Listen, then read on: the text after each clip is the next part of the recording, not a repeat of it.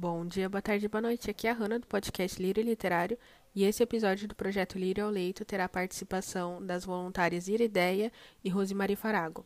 As histórias de hoje são destinadas ao público infantil, então peguem papel e lápis de cor, lírios ao vento e vamos para a história.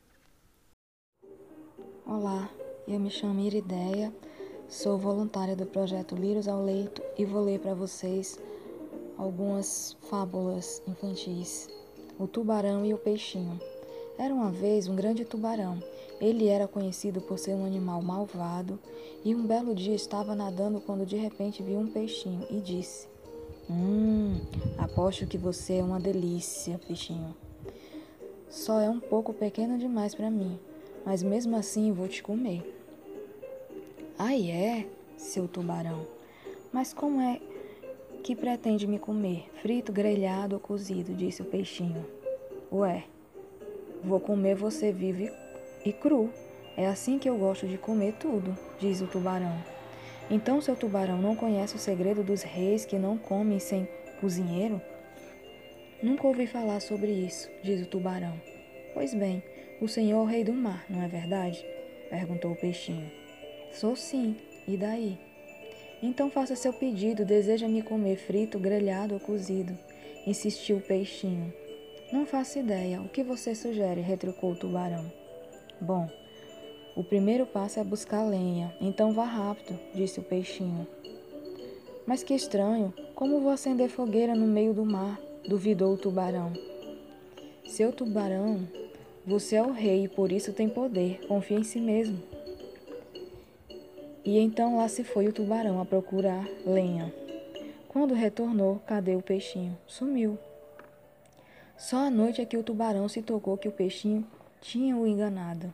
Moral da história: Não importa o seu tamanho ou sua força, a esperteza pode te levar muito longe.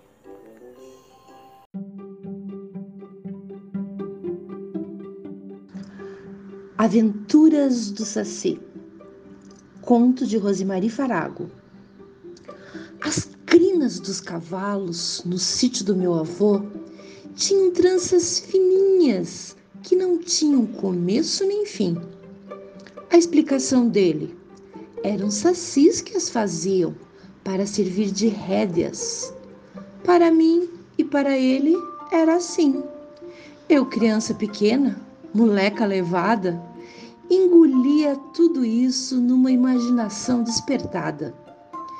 Muito tempo depois, no Discovery descobri, eram os morcegos que teciam, mas levados pelos sacis. Os sacis adentravam à noite na floresta com sua astúcia.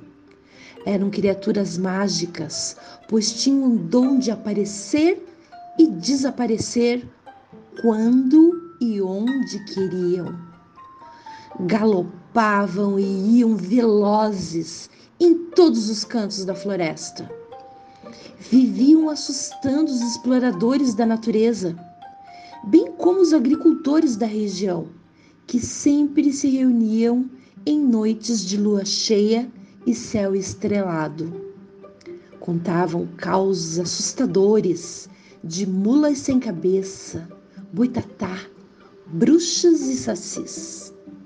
Havia gente que vinha de todos os lugares em busca de riqueza em pedras preciosas e ouro, que ficavam escondidas em potes debaixo da terra, onde terminavam os arco-íris.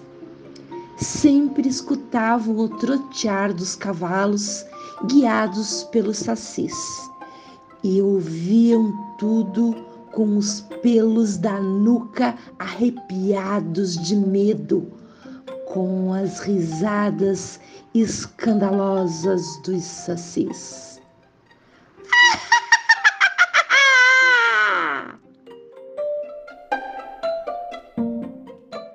E é só por hoje, pessoal. Espero que vocês tenham gostado. Não esqueçam de curtir, comentar e compartilhar e mandar seu desenho, que é sempre bem legal ver o que vocês fazem, a produção de vocês durante as nossas histórias. Um beijo, meus lírios, e tchau, tchau.